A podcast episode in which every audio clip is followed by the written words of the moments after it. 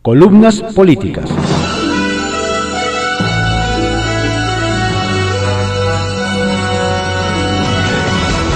Continuamos con la audiosíntesis informativa de Adrián Ojeda Román, correspondiente a hoy, jueves 25 de marzo de 2021. Vamos con algunas columnas políticas que se publican en periódicos de circulación nacional y algunos portales informativos.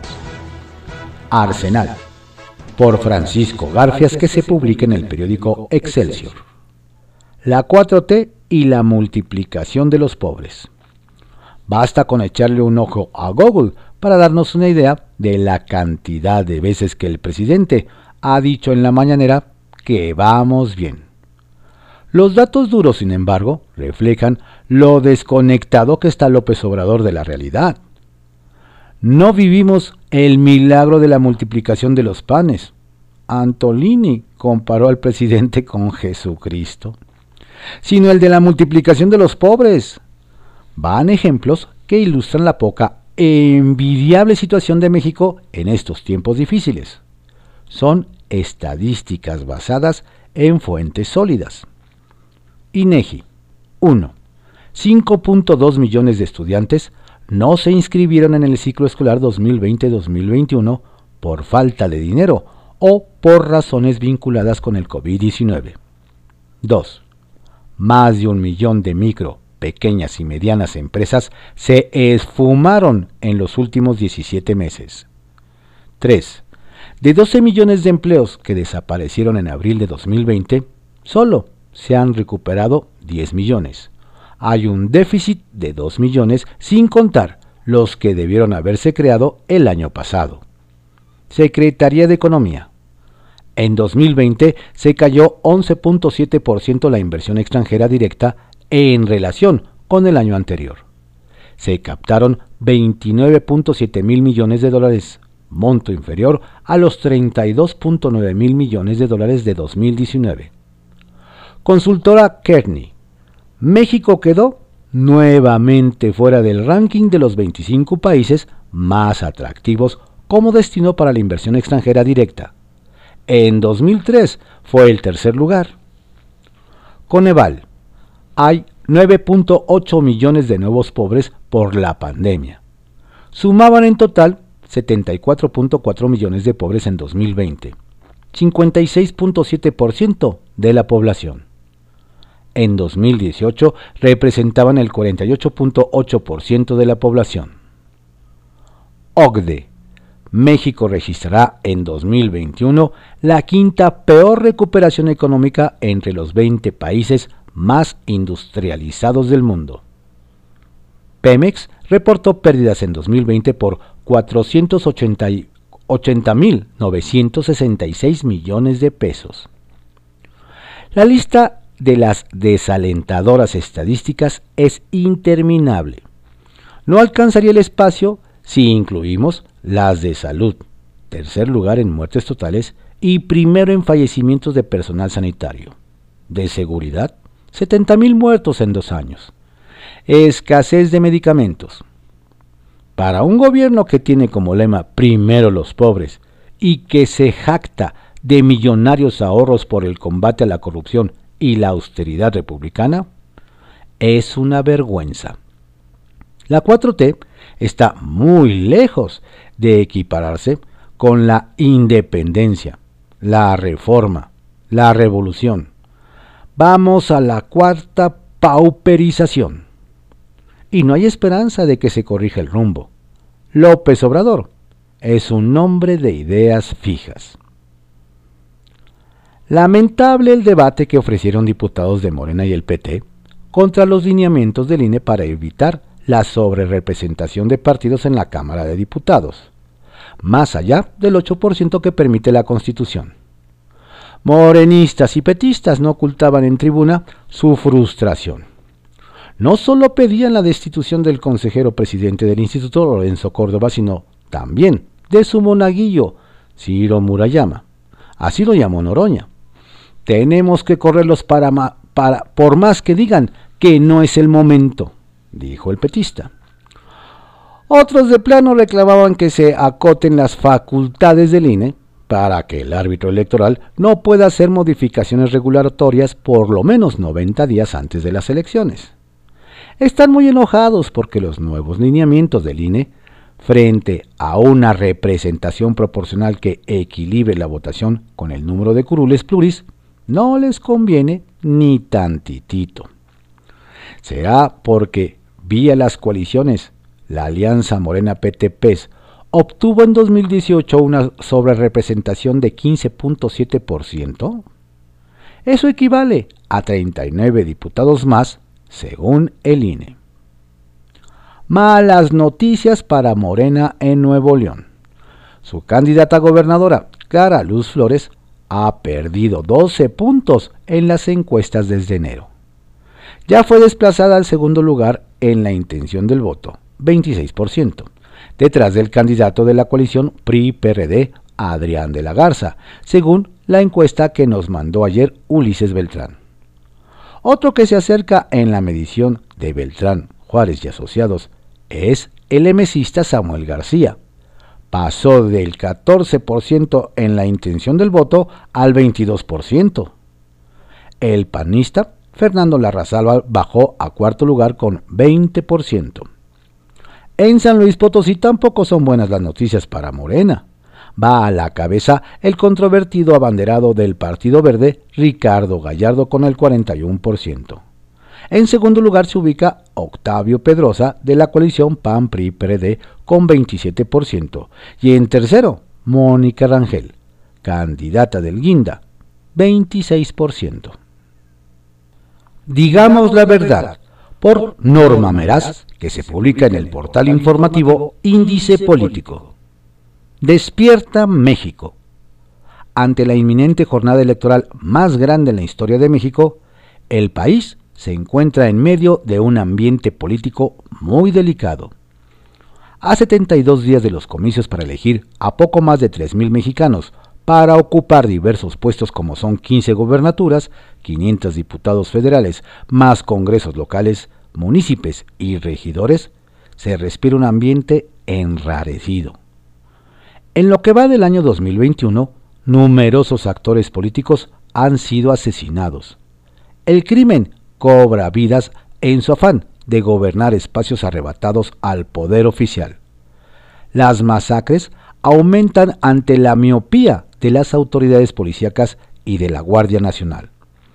Por otra parte, la pandemia sigue cobrando vidas, según cifras oficiales, más de 200.000 y las vacunas siguen llegando a cuentagotas. El cuerpo médico y de salud no ha sido inoculado en su totalidad y seguimos careciendo de fármacos oncológicos para mujeres y niños.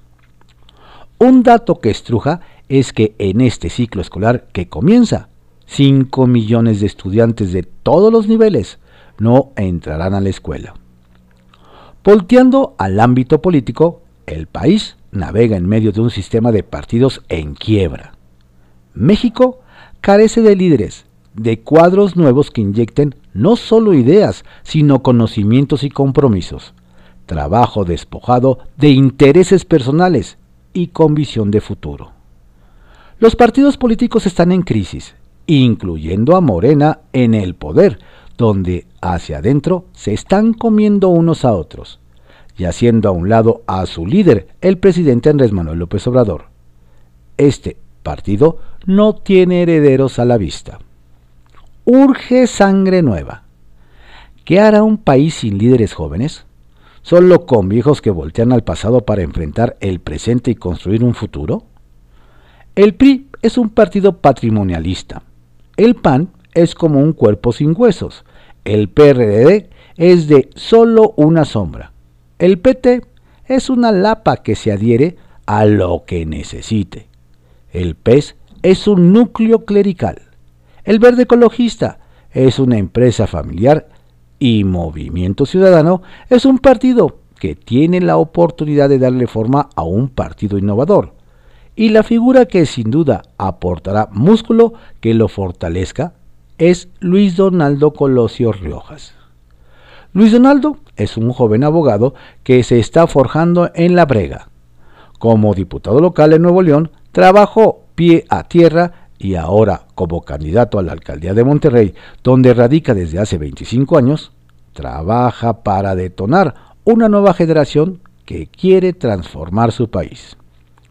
Con el lema Otro México renace en Monterrey, Colosio Riojas manifiesta que quiere ganar la capital de Nuevo León para desde ahí transformar la manera en que se puede gobernar, convocando e incorporando a los mejores perfiles de hombres y mujeres valientes que le apuestan al servicio público con auténtica vocación e integridad para beneficio del municipio neolonés.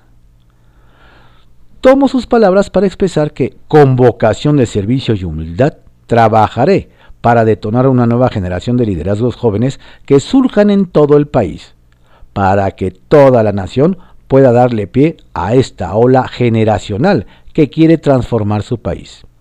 Ya agrega con voz fuerte, no nos crucemos de brazos al llegar al poder. Este debe ser entrega sin reservas para servir con compromiso y humildad a los mexicanos que merecen un país mejor para ellos y para sus hijos. Ojalá esta semilla que siembra Luis Donaldo Colosio Riojas germine y México coseche, más pronto que tarde, el futuro que alimenta una nueva emoción, esperanza y orgullo de pertenencia a esta patria nuestra. Despierta México, ya es hora. Digamos la verdad. En privado, por Joaquín López Dóriga, que se publique en el periódico Milenio. ¿Cuál fue el mensaje del presidente? Me llamó la atención la reunión convocada el martes en Palacio Nacional por el presidente López Obrador con los gobernadores para firmar el Acuerdo Nacional por la Democracia. Los gobernadores no conocían el contenido del documento. Nadie habló ni consensuó con ellos, no supieron lo que la presidenta de la CONAGO y gobernadora de Sonora, Claudia Pavlovich, firmó en su nombre. En el Salón Tesorería, en un rápido evento de 30 minutos, hablaron Olga Sánchez Cordero, Alejandro Gersmanero, la gobernadora y el presidente. Estos dos últimos suscribieron dicho acuerdo y se acabó. López Obrador se despidió a distancia y se fue. No pudieron hablar con él, tampoco saludarlo, ya hasta la vista podría decir que se reunieron para acordar no violar la ley que protestaron no violar al asumir su cargo constitucional. Entonces, y entiendo la intensidad de animal político que es López Obrador, solo me queda derivar del mensaje que envió es que se convierte en el referente de la limpieza del proceso electoral. Por eso, lo único en lo que no tengo duda es que se trata de la elección del 6 de junio en las que la prioridad de su gobierno está centrada en la fundamental para él, mantener la mayoría de Morena en San Lázaro y así poder consolidar la 4T. Retales 1. Fuga. La Fiscalía General de la República reveló ayer que aún sigue esperando que la COFEPRIS le dé el resultado de las pruebas a las vacunas falsas que Aduanas del SAT descubrió el pasado 17 en un vuelo privado que iría de Campeche a algún punto de Honduras. Dijo que cuando le dieron parte pidió al Instituto Nacional de Migración la alerta migratoria para los pilotos y siete pasajeros que los hospedó en un hotel, pero que todos escaparon a la vigilancia migratoria. 2. Mentiras. La candidata de Morena al gobierno de Nuevo León, la expriista Clara Luz Flores, le aseguró a Julio Astillero que no conocía al fundador de la secta sexual NXIVM, ni sabía cómo se llamaba. Pero Proceso subió un video en el que aparece en una larga conversación con Kate Ranier, condenado en Nueva York a 120 años de cárcel por convertir a mujeres en esclavas sexuales. Clara Luz mintió y con una seguridad que asusta. Y 3. Narcotianguis. Desde hace un año funciona el narcotianguis de marihuana a las puertas del Senado. Pero dio un vuelco. Se va a convertir en un espacio cultural en el que habrá, como hay, zona de compra y consumo. Narcomenudeo, pues. Las cartas de Alasraqui, por Carlos Alasraqui, que se publica en el periódico El Universal. Carta dirigida a Luis Donaldo Colosio. El PRI se cambió de nombre. Estimado Donaldo, no puedo creer que ya hayan pasado 27 años del cobarde asesinato que te quitó la vida. Como todavía no puedo creer el porqué de tu asesinato. Pero en fin, solamente Dios sabe por qué hace las cosas, aunque muchas veces no estemos de acuerdo con Él.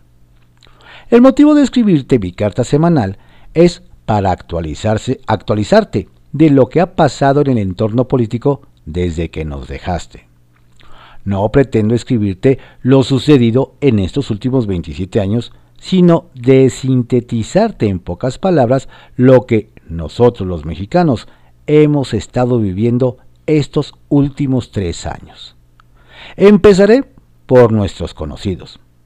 Poncho Durazo renunció al PRI y se fue al PAN de secretario particular de Fox y de ahí se cambió a Morena con Andrés Manuel y trabajó como secretario de Seguridad Pública y con ese partido se postuló para candidato a gobernador de Sonora.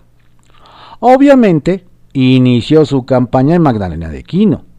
Sin embargo, no es nada seguro que gane.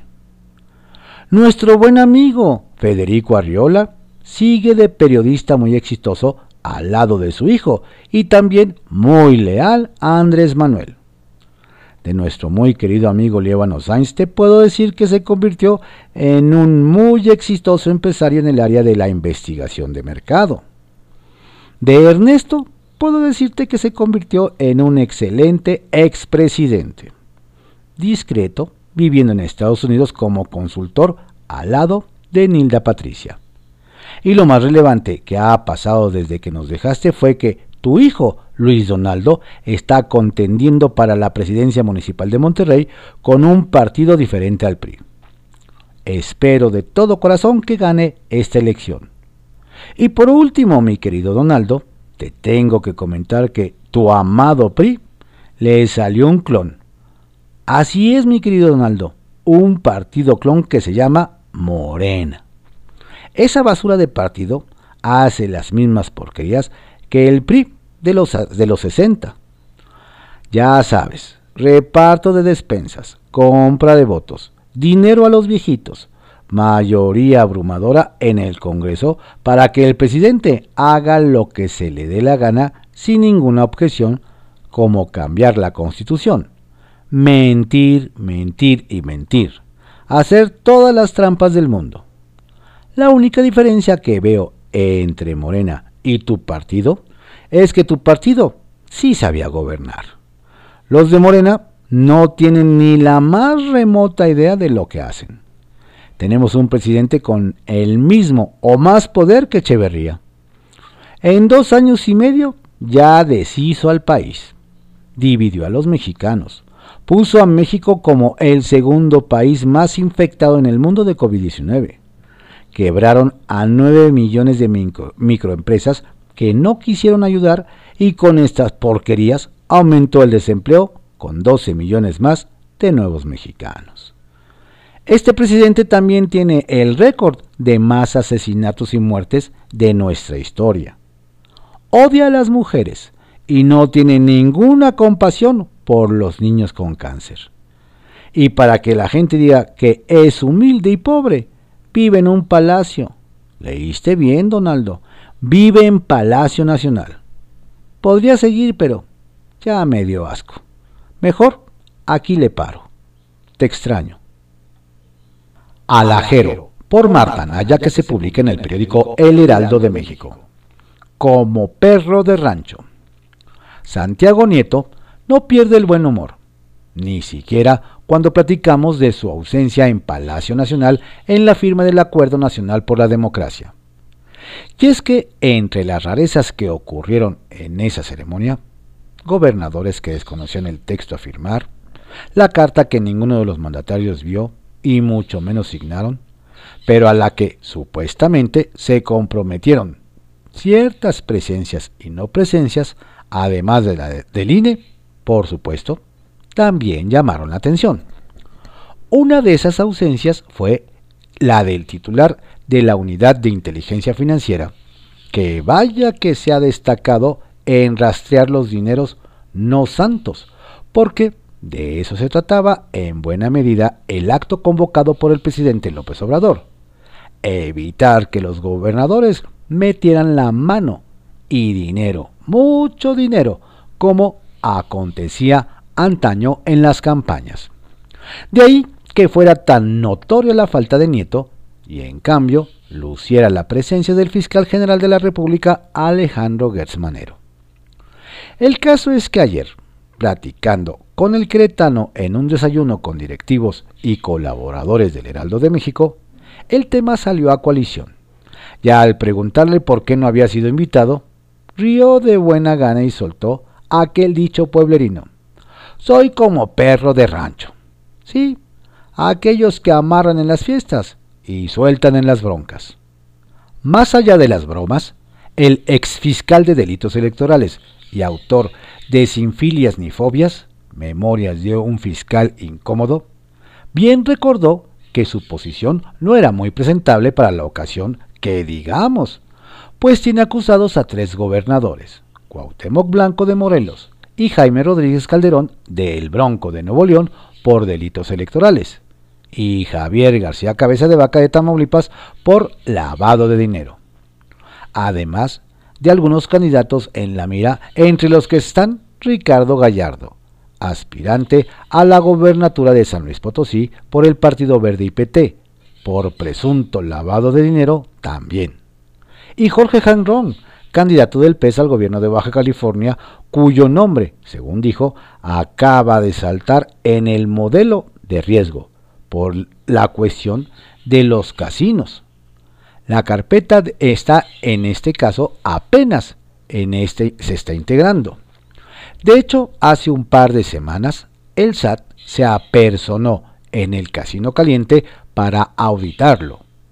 Más de 30 horas ininterrumpidas pasaron los funcionarios revisando cada uno de los permisos de importación de las 300 máquinas tragamonedas del inmueble, a fin de cerciorarse que su estancia en el país sea legal. Además de las finanzas de 26 empresas de Corporación Caliente, según refieren las crónicas de acuerdo a la información que proporcionó la propia empresa. En fin, que Santiago Nieto Castillo anda a la casa de los malandros. Gemas. La vicepresidenta Kamala Harris será la, el enlace con México y los países del Triángulo Norte para frenar el flujo de migrantes a territorio estadounidense.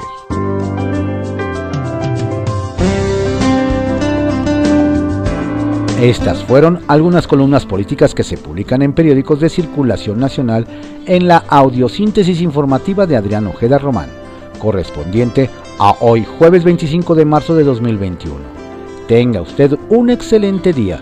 Por favor, cuídese mucho. Si no tiene a qué salir, quédese en casa. La pandemia aún sigue.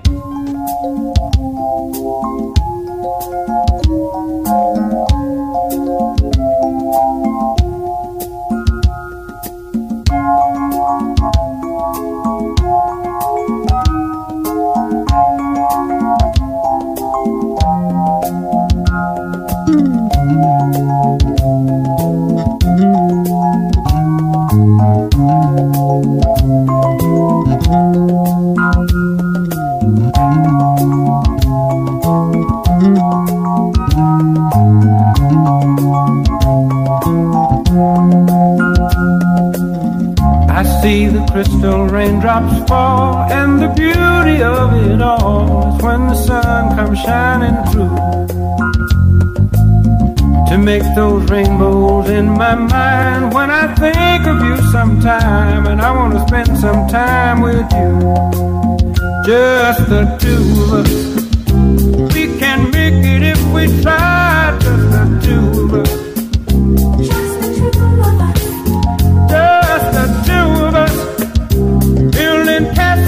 the sky, just the two of us, you and I.